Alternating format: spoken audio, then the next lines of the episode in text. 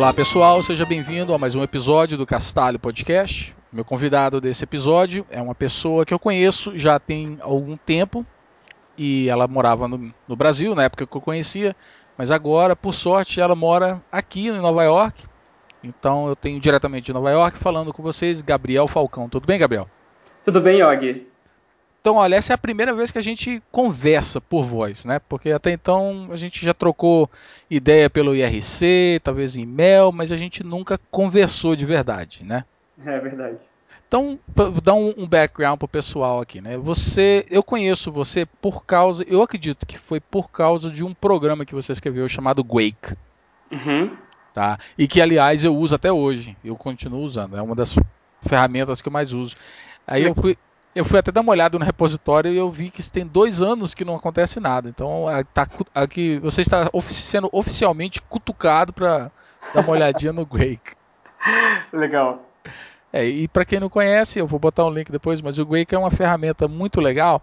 Deixa eu ver se eu, eu consigo dar uma, uma definição assim. É, é, o Wake ele te dá um terminal, só que ele fica no, na parte superior do, do, da sua tela, do seu desktop, não é nem da tela, do seu desktop e ele é o equivalente de outros. Existem outros programas que são semelhantes, que é que chama Tilda, ah, tem um que chama, eu nem sei como é que é a pronúncia, Yakowaki, mas ah, é, é, um, imagina assim que você está no seu terminal, no seu desktop, você aperta uma, uma tecla e aparece um terminal que vem de cima para baixo, assim. Então eu uso ele bastante. Então eu te conheci por causa dele.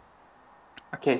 E, né, por causa do Wake. Mas hoje você trabalha em Nova York para uma companhia chamada Yipit, uhum. fazendo, eu acho que eu acredito que você trabalha com Django, não é isso? Isso, exatamente. Então, eu, eu, a minha curiosidade então é o seguinte: primeiro, vamos, vamos partir pelo começo. Uhum. Wake, da onde que veio a ideia?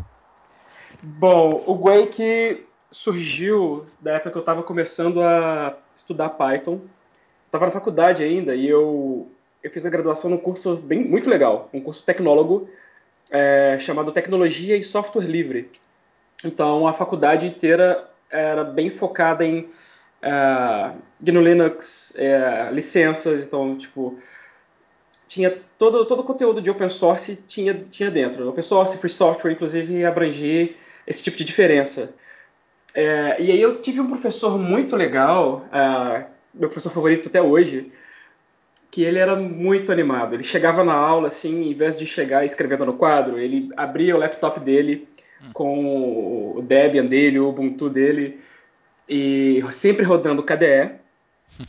e aí ele chegava assim, ah, aqui pessoal, olha como tá legal o meu computador, ele é bonito, isso aqui é para provar que a gente não precisa de usar Windows, a gente pode usar free software. E, e era, muito, era muito legal a aula dele. Só que tinha esse pequeno detalhe o, esse meu professor ele usava, só usava KDE e eu só usava Gnome. Uhum. E era muito engraçado, porque eu era eu sempre gostei muito, muito de, de, de, de glib, todas as bibliotecas do fundamento do Gnome, mas eu particularmente eu tentava evitar usar KDE, Qt, então eu nem tinha nada de libqt instalado na minha máquina. Uhum. E aí, toda vez que meu professor chegava lá e mostrava algum aplicativo bonito, legal pro, pro, pro KDE, eu tentava mostrar um pro Gnome também, dar opção para os outros alunos, né? Uhum. E aí um dia, um belo dia, ele chegou e falou assim: olha só, eu tenho esse terminal aqui, que se você quiser, se você estiver usando a internet, você quiser ter o terminal, você aperta F12 e ele desce da tela como se fosse uma cortina. E era justamente o Yaquake. Aí eu fui fiquei assim, poxa, não tem isso para Gnome. Se eu quiser instalar ele, eu vou ter que instalar libqt na minha máquina. Botar aquele monte de dependência. Aquele monte de coisa. Aí eu fui assim, poxa, eu já estou estudando Python porque eu quero uh, aprender Python, anyway. E, e, eu sempre gostei muito de GTK. Eu sempre fui fascinado por Gnome, GTK. Aí eu falei, quer saber, professor? Eu vou escrever o meu próprio uh, Yaquake e vai se chamar Quake com G porque vai ser para Gnome. Aí eu fiz uma versão bem velhinha, que na verdade era, uma, é um, era um applet do Gnome na época, bem ruinzinho, o meu código era horrível na época. Mas funcionou e eu fui, cheguei no final, no, no, na semana seguinte, cheguei lá mostrando para o professor. E eu comecei a tomar gosto pelo projeto, gostei da ideia, todo mundo gostou. E aí eu comecei a trabalhar mais nele. E aí uh, acontece que o, o Wake se tornou o meu primeiro filho open source e assim, no final das contas eu, eu tô aqui hoje nos Estados Unidos e tenho experiência de vida aqui graças a free software e graças ao Wake. Bacana. E, é, e aí essa, essa história do Wake. Tem outras histórias assim do Wake, tipo, por exemplo, porque eu não tenho mantido ele, coisas do tipo. Ué, então vamos, então antes de eu perguntar isso, porque como eu falei para você, eu, eu, uso ele todos os dias, me fala é, esse curso que você fez, aonde que foi, cara? Porque parece assim muito bacana isso. Aonde que aconteceu isso? É, isso foi numa faculdade privada né, chamada UniBH, lá em Belo Horizonte. E esse curso na época se chamava, agora não se chama mais é, Tecnologia em Software Livre.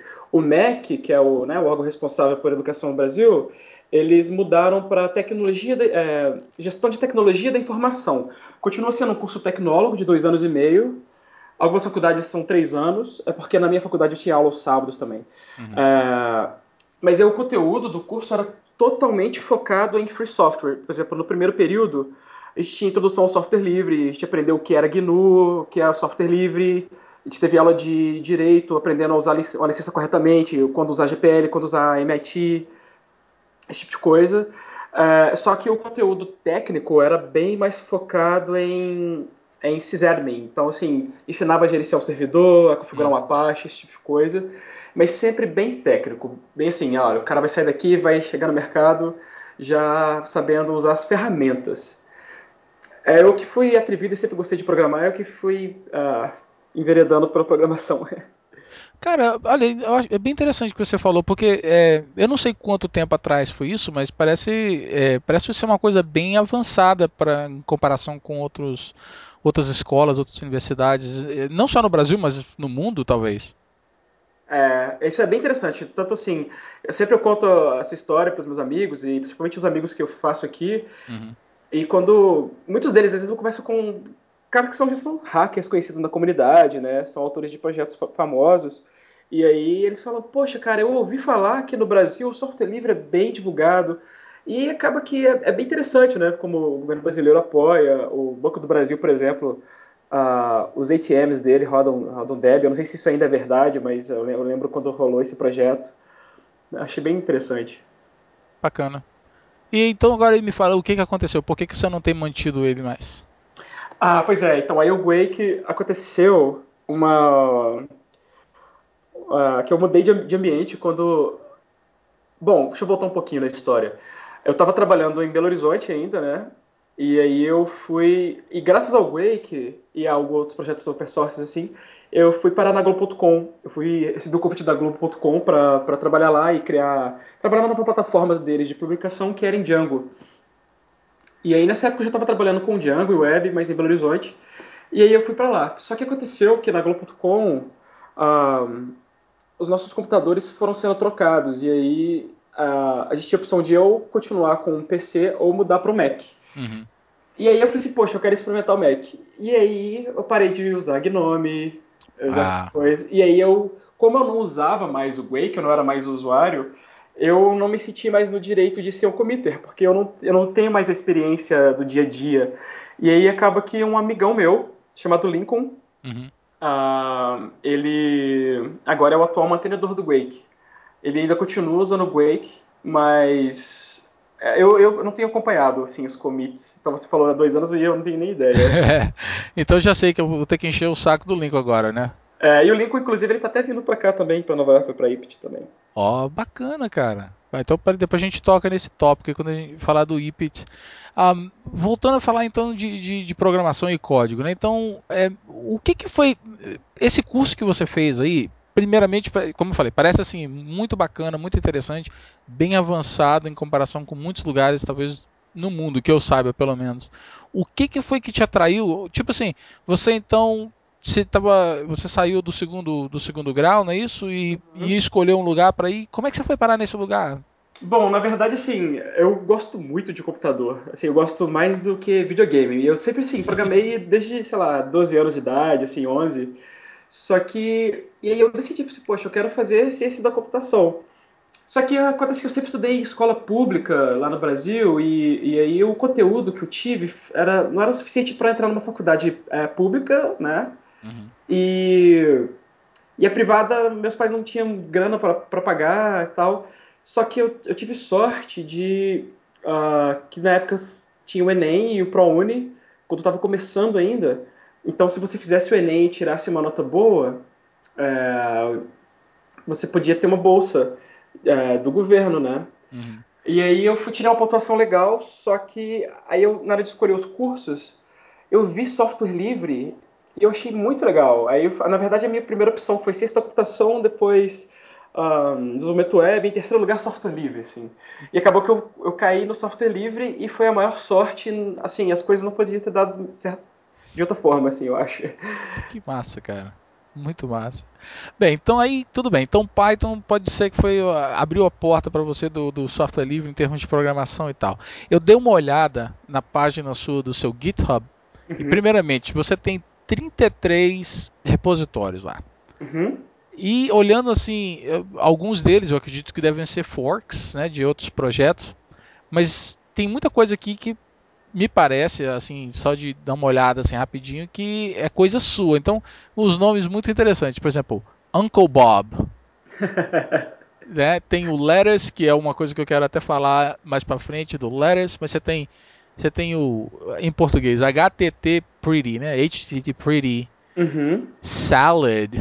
Uh, tem um outro que eu vi aqui que eu achei muito. Tem Little Joy, Dead Parrot, Go Horse, Bolacha. Tem um monte de coisa muito interessante aqui. Então, isso aqui mostra assim que o quanto que você. Uh, não só que você está envolvido em muitas outras coisas, mas é, a variedade talvez até mesmo de, de gosto e de, de interesses baseado nessas coisas aqui. E desses projetos aqui que eu estou vendo, um deles que eu sei que parece que tem assim tem, tem usuários também, né, que tem pessoas que usam, é justamente é, o Lettuce. Uhum. Que é, tem tudo a ver com o, o, o, período que você começou então a trabalhar com, com Django. Uhum. Como é que nasceu o Lettuce? E, bom, primeiramente, vamos então. O que, que é o Lettuce para o pessoal que não conhece? Tá, o Lettuce é uma ferramenta, é um, um, um framework para testes uh, estilo BDD para Python. Então, se você quiser escrever o teste usando o Behavior Driven Development, essa técnica uh, em que você escreve, ao invés de escrever os testes em código ou ao invés de escrever uma coisa mais programática, você descreve como você quer que o seu sistema se comporte. E aí isso, isso na verdade veio bem depois de eu estar tá mexendo com Django, assim. Eu estava trabalhando na Globo.com e lá é uma empresa que usa uh, técnicas de desenvolvimento agile, um processo agile, né, Scrum. E aí eles sempre motivando a gente a, a fazer TDD, usar testes unitários, né, escrever o teste sempre antes do código, esse tipo de coisa. E aí, como eu sou apaixonado por programação e sempre quis fazer o código perfeito, aquela coisa bonita, parecendo uma poesia, né? e aí, um grande amigo meu, Bernardo Heinemann, uh, ele é um cara muito, muito, background muito forte uh, em Agile e testes, e ele me introduziu ao BDD. Na época a gente tinha uma ferramenta que ele escreveu chamado PyCuracy, que era uma versão em Python do Accuracy, que ele tinha escrito em C Sharp. Hum. Uh, e aí você escrevia os testes em português ou inglês, e, e o PyCuracy abria o browser para você. Então, se você, você escrevesse assim, uh, dado que eu estou uh, no podcast do OG, quando eu clico no, na caixa de texto da newsletter e preencho com o meu e-mail, clico OK, então eu, eu, vejo uma mensagem de OK. Então você escrevia, você descrevia o comportamento em português e o computador uh, entendia isso. Uh, nada de inteligência artificial, ele só casava a, as strings, né, casava o, que você, o texto que você escreveu com ações pré pré-escritas, que já estavam na documentação, você podia usar, uhum. e ele controlava o Selenium, né, que é uma ferramenta de testes com browser, assim. Tá, eu ia te perguntar isso. Então, quer dizer, é, o, esse PyAccuracy aí que você falou, ele então usava o Django por trás para poder manusear o, o, o browser. O Selenium, é, na verdade, ele usava Selenium e a gente, a gente usava para testar Django, mas você pode usar ele standalone, você pode usar ele para executar qualquer coisa. Uhum. O que acontece é que o PyCuracy é uma ferramenta muito boa, só que ele, uh, ele era extremamente acoplado ao Selenium e ao a controle de browser. E ao mesmo tempo, uh, na época eu estava né, bem assim Python fanboy, assim, e eu vi que a comunidade Ruby estava um pouco mais à frente no quesito de testes. Eles já tinham mais frameworks de teste, já tinham mais desenvolvedores com experiência de testes automatizado. E aí eles tinham o Cucumber. Tem o Cucumber que é uma ferramenta assim que eu, eu diria, a minha opinião pessoal, assim, que mudou o mundo como as pessoas escrevem testes. Que ideia é parecida com a do PyCurious, só que você uh, escreve em inglês, em português, em qualquer idioma, e você mesmo mapeia cada linha que você escreveu, que você descreveu, em expressões regulares que depois no fim vão executar um, trecho de código em Ruby. Uhum. Isso é bem legal porque, como não está acoplado a nenhuma ferramenta, você pode usar simplesmente como forma de traduzir uh, uma linguagem natural, português e inglês, para código. Uhum. Naturalmente, as pessoas usam para controlar usando o Selenium, no fim das contas, ou alguma coisa parecida. No caso de Ruby, eles, geralmente o pessoal usa uh, uh, Capybara, que é, ele co controla vários tipos de browsers diferentes, enfim. E, eu, e, a primeira vez que eu, que eu me dei a chance de, de testar o Cucumber, eu fiquei apaixonado, assim. Eu achei muito flexível, achei muito legal. Falei assim, poxa, tinha que ter algo assim para Python. E aí, na época, eu procurei um monte de frameworks, assim, não, não achei nenhum que tivesse a mesma experiência. Principalmente porque uh, o modo que se usa o Cucumber, como você define as coisas, são, você define as coisas de forma mais implícita. E o Python tem sempre aquela coisa, né, do Zen do Python, explícito é melhor do que implícito. Eu falei assim, poxa, mas eu acho que é um paradigma diferente. Eu não estou escrevendo um código de produção, eu estou escrevendo um teste que vai testar o meu código de produção. Escrever teste geralmente é uma coisa bem chata, uh, requer uma curva de aprendizado, caso o desenvolvedor não conheça. Então eu falei assim, poxa, eu acho que tem que ser mais fácil escrever, tem que ser como exatamente como o Cucumber no Ruby. E aí eu decidi escrever uma versão do Cucumber e eu chamei de Leros. Eu precisava escolher o nome de um vegetal verde, né? Porque os testes têm que ser verdes. Sim, para passar, né? Tem que estar tá verde. É, é. E aí, por um monte, um monte, de razões, tem uma banda no Rio de Janeiro, né, que chama Leros, e aí eu pensei, ah, vou aproveitar para dar homenagem. e aí surgiu o Leros. E aí aconteceu que o Leros se tornou um projeto open source bem mais famoso que o Wake. O Wake é usado no mundo todo, mas o Leros tomou uma proporção bem maior, assim, porque empresas começaram a usar, né, para melhorar a qualidade do software deles. E aí foi assim que eu vim parar aqui. Foi assim, pessoas, eu primeiro fui para Miami, fiquei dando consultoria um tempo lá, a empresa que estava usando o Leros, e aí depois a IPT começou a contratar gente, e aí eles me convidaram para vir para cá, e aí eu me mudei de vez. Pô, que bacana, cara. Então o, o Leras te levou da Globo para cá, então? É. E quantos, quantos usuários você tem, mais ou menos, assim? Você tem alguma ideia de quantas pessoas usam o Leras? Uh, como, de quando em quando você lança, faz lançamentos? É, tem alguma ideia assim das estatísticas do projeto? Aham. Uh, o Leros tem ficado parado por um tempo, uh, até porque você viu que eu tenho 33 projetos, então assim, o que acontece é que eu sempre vejo um problema que eu preciso resolver e eu, eu gosto muito de criar. Eu, eu, adoro programar, mas eu gosto de criar. Então, geralmente, eu gosto de criar ferramentas que resolvam o problema. E aí acabou que eu estava resolvendo outros problemas e aí o Leros tem ficado um pouco para trás. Uh, mas eu estou programando uma release para o Leras uh, para o início de abril, meio de abril, uhum. uh, com umas funcionalidades novas que o pessoal tem pedido. Mas aí eu tenho, eu tenho, eu tenho poucas estatísticas. Assim, o que eu faço geralmente, para ter uma ideia, eu coloco o Analytics no, na documentação do Leras. Uhum. Então, uh, por exemplo, a média é de umas 150 visitas diárias. Aí começou, eu comecei a ver no mapa, assim, quando começou Uh, foi no Brasil. É, o pessoal usava mais no Brasil, só que hoje o país que usa mais é os Estados Unidos. Aí fica assim, Estados Unidos em primeiro lugar, depois a Inglaterra, Alemanha, Espanha e o Brasil hoje em dia está em quinto. Mas tem outros países, tipo a Rússia, a França, Canadá, Austrália, China, são, tem bastante usuários lá. E o mais legal é que é, foi tudo com contribuição, né? O pessoal foi traduzindo uh, e mandando, e isso ajudou a expandir, assim. Uhum. E é isso bem, bem legal. Cara, então já que você tem experiência com essas ferramentas de teste, você você teria como me, me comparar assim o, entre o tal do o Cucumber e o RSpec? Você, você, qual, qual a diferença entre eles assim ou, ou talvez não seja a diferença, mas por que usar um e não o outro? Você tem uma opinião formada sobre isso? Sim, isso uh, se você quisesse, assim, vamos supor, puxar para Python, seria como analisar, usar a biblioteca built-in de unit test, uh, ao invés de usar o Leros, por exemplo.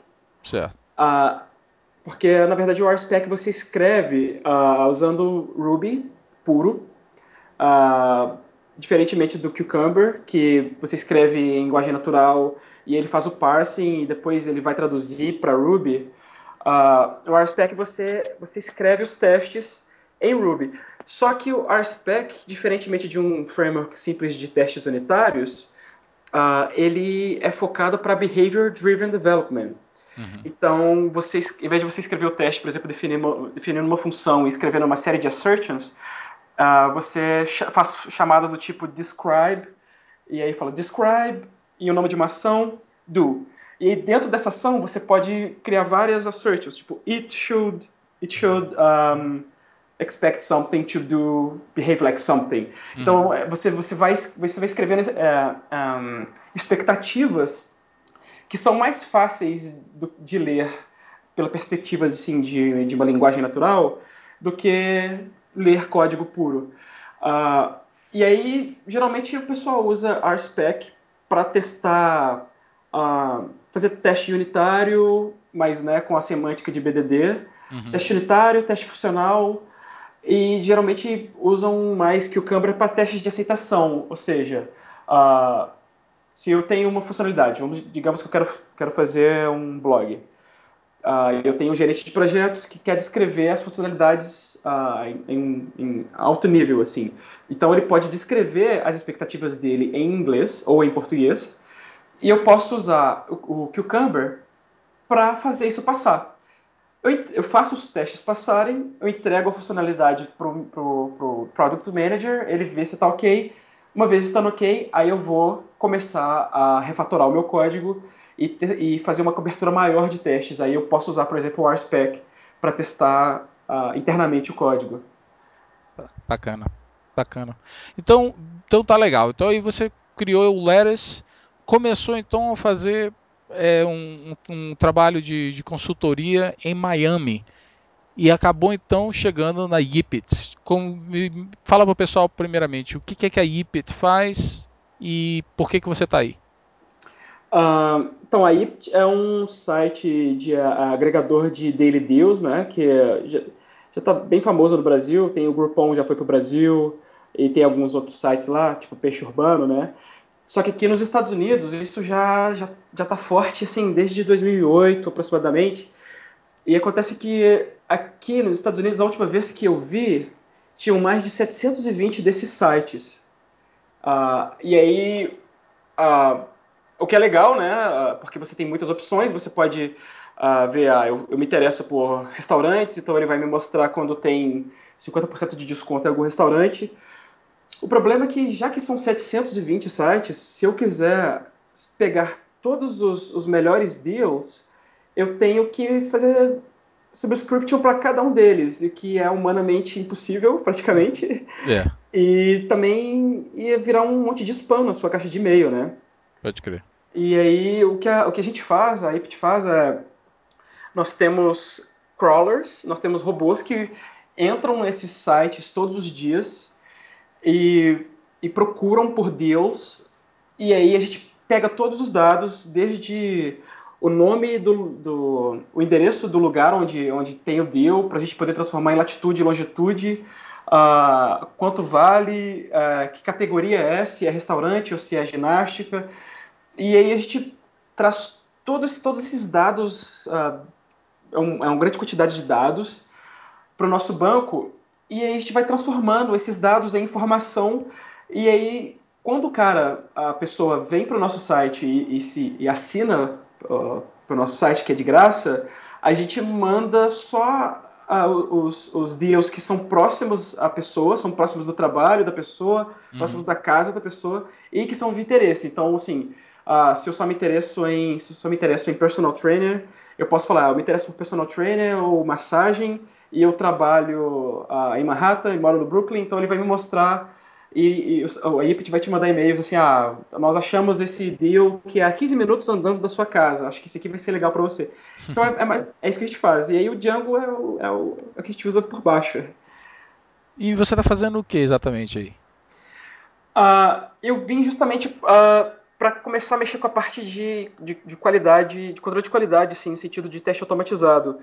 Aí eu vim, eles já estavam usando Leras, e aí eu, eu vim para ensinar eles a, a, escrever testes de forma melhor uhum. uh, e usar o Leras de forma melhor e automatizar várias coisas, por exemplo, uh, ter um, um, servidor de integração contínua rodando, rodando os testes o tempo todo, vendo se está ok, se estiver ok já faz uh, o deploy automático para algum ambiente. Uhum. Então, esse tipo de auto, automação, assim.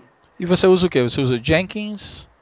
Uh, Bambu? Não, a gente estava usando uh, o Skink, que na verdade é um projeto que eu também sou committer, está lá no GitHub, mas que também é um projeto desse amigo meu, esse Bernardo Heinemann.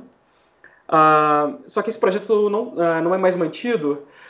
E aí o que aconteceu foi que eu comecei a estudar Node.js e essa coisa de programação non-blocking. Uhum. E eu achei muito legal, assim, como tem muitas bibliotecas muito interessantes, como Socket.io, para você usar WebSockets e com fallback para browsers que não implementam WebSockets.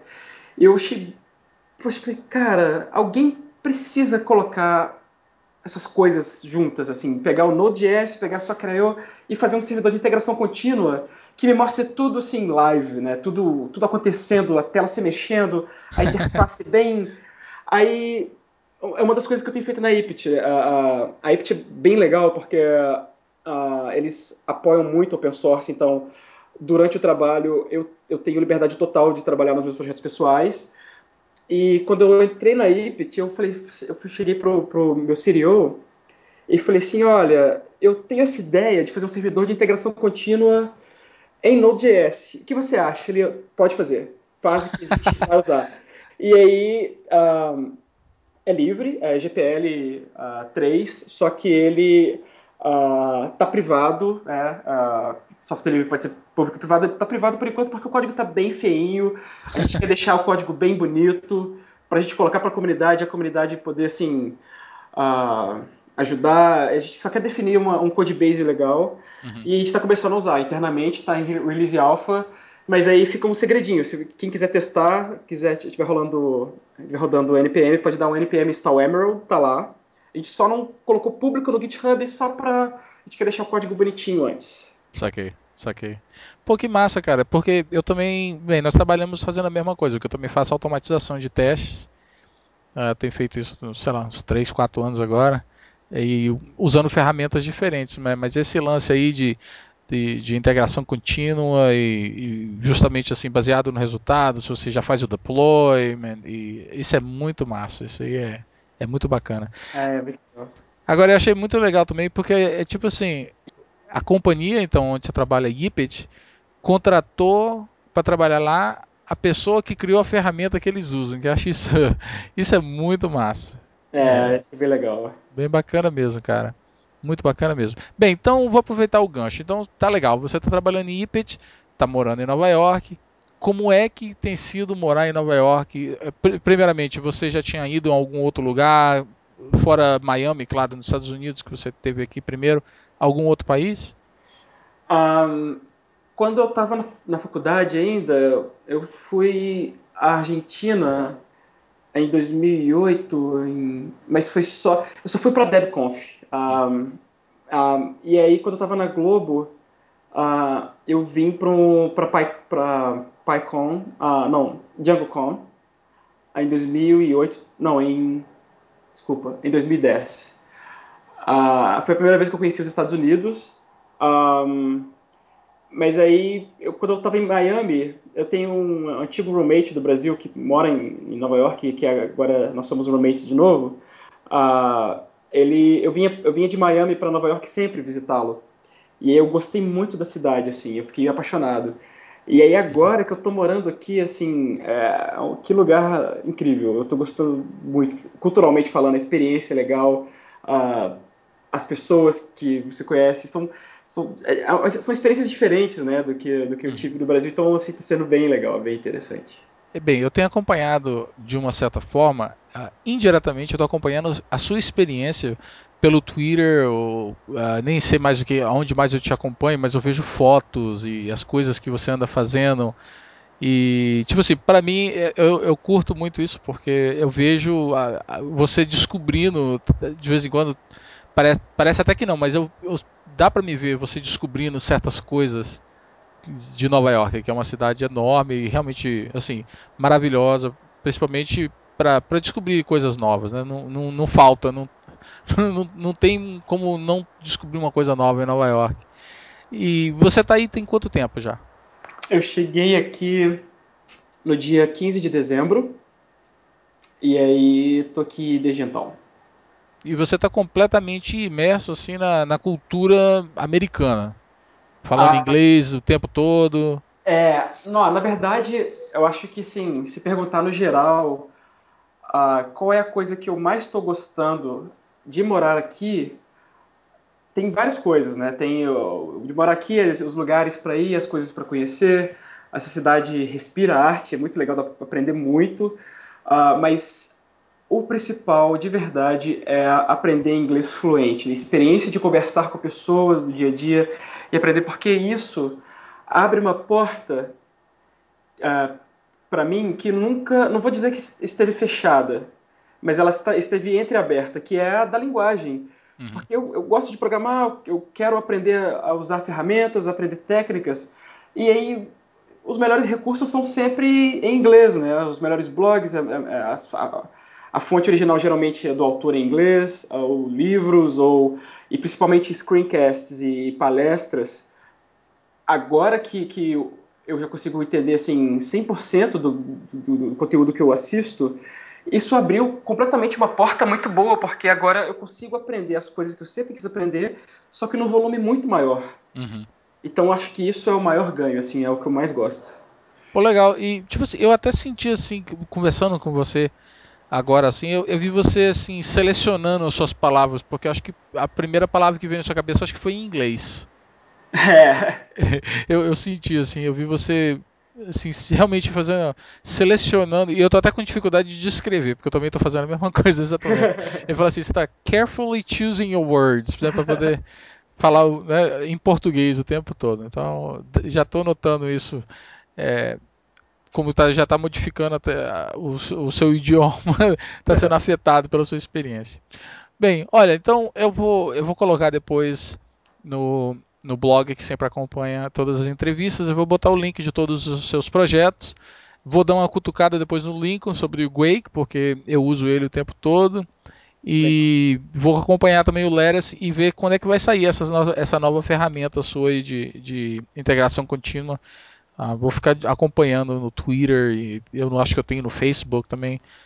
Ver quando é que você vai fazer algum tipo de anúncio. Legal. Então, então vamos partir agora para outro, outro tópico que vai ser o seu top 5. Ou seja, você então que está aí programando e, e, viajando pelo, por Nova York e tal, você deve ter experimentado um monte de coisa nova. Então eu tenho curiosidade de saber que tipo de música que você curte. Ah, legal. A música é um bom assunto. ah, bom, eu sou, eu sou, eu não sou muito bom para dar nomes para os estilos, uh, mas eu tenho escutado músicas do tipo um, Strokes, um, de Strokes, White Stripes até, sei lá, MGMT, um, Two Door Cinema, Club, que são bandas mais um, a gente tem até uma playlist que eu falei que chama. A playlist chama Since You Are in Williamsburg, que é uma playlist mais hipster. e aí eu acho bem legal essas músicas, assim, bem mais. Um, são músicas. São rock, né? Não são, uhum. são tipo rock pesado, mas são bem, bem agradáveis e são bem diferentes, assim, bem alternativas. Eu acho isso bem legal. Mas uh, isso para o dia a dia. Agora, uma coisa chave para mim, eu acho que é música para programar que a música, pra mim tem que ser música eletrônica, sem letra, tipo Dusty Kid, Daft Punk, coisas do tipo. Ah, legal. Então quando você tá, assim, naquele, naquele momento de programação e tal, é isso que você curte, então? É a música assim, uh, sem, sem letra. Tem até um, um, site que eu tava vendo, é Music for Programming, uma coisa assim, que são só músicas que te, uh, teoricamente estimulam as ondas cerebrais, assim, é bem legal, eu acho, eu acho isso bem legal. Olha, eu acho que é isso, mas é, depois então você pode me passar o link, porque eu vou botar no, no blog pro pessoal dar uma olhada. Sim, sim. Legal. E tá bom, então isso é música. E em termos de filme ou televisão, o que, que você. Você assiste televisão? Você assiste algum filme? Você curte isso? Sim, uh, principalmente para uh, ah, estudar né, e, e, aprender mais. Uh, televisão não, não muito, eu assisto eh, série. Aí eu tenho assistido White Collar, Big Bang Theory. deixa eu ver o que mais. Há um tempo que eu não assisto, mas é e Dexter. Uhum.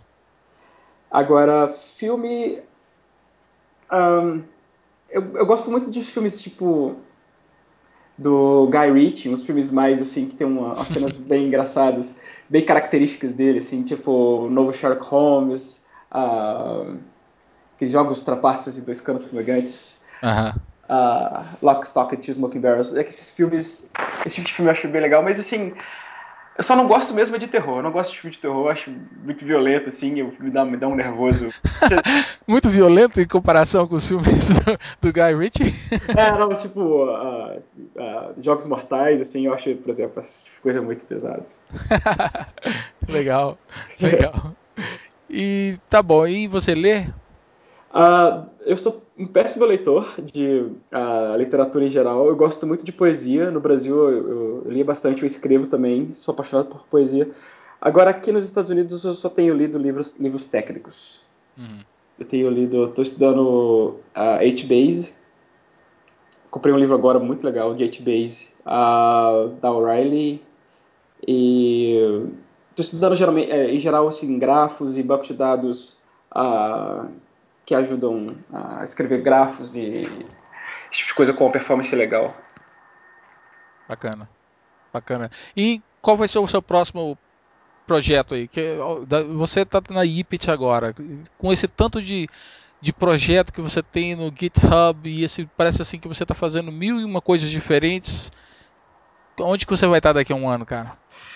Uh, isso é difícil. Eu acho que daqui a um ano, acho que eu vou estar aqui. Com certeza eu vou estar aqui ainda. Uh, a Ipt é uma empresa assim, incrível. Eu amo trabalhar lá. O ambiente é, é, incrível. E assim, o que eu mais gosto de fazer é realmente programar e, e eles dão todo o ambiente necessário para fazer da melhor forma possível. E além de deixarem mexer com software livre, com os meus projetos pessoais, então eu acho isso assim, eu acho difícil, né? Uhum. Acho bem legal.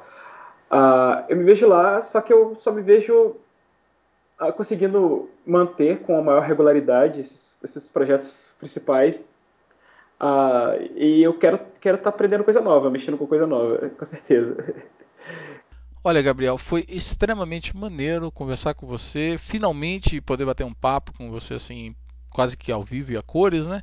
E uma coisa muito bacana que eu fui ver agora sobre a sua pessoa é que você realmente tem um entusiasmo genuíno pelo que você faz. E isso faz assim uma diferença gritante quando você conhece uma pessoa e você trabalha com uma pessoa. Você tem aquelas pessoas que fazem um trabalho, mas realmente assim não estão muito interessadas no que fazem e tal.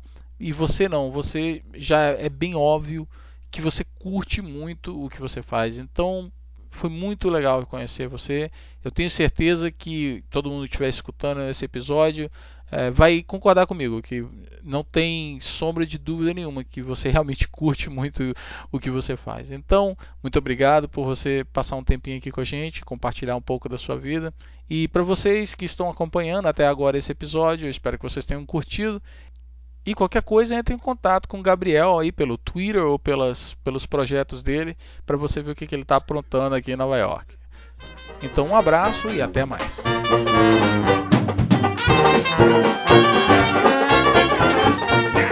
Ain't gonna give nobody none of my jelly rolls. I wouldn't give you a piece of this cake to save your soul. My mom told me today, before she went away, to be a good boy, she'd pride and joy. Now there ain't no use for you to keep on hanging round. Hanging round. I love you, but I've got to let you down. My jelly roll is sweet. It's really hard to beat. I know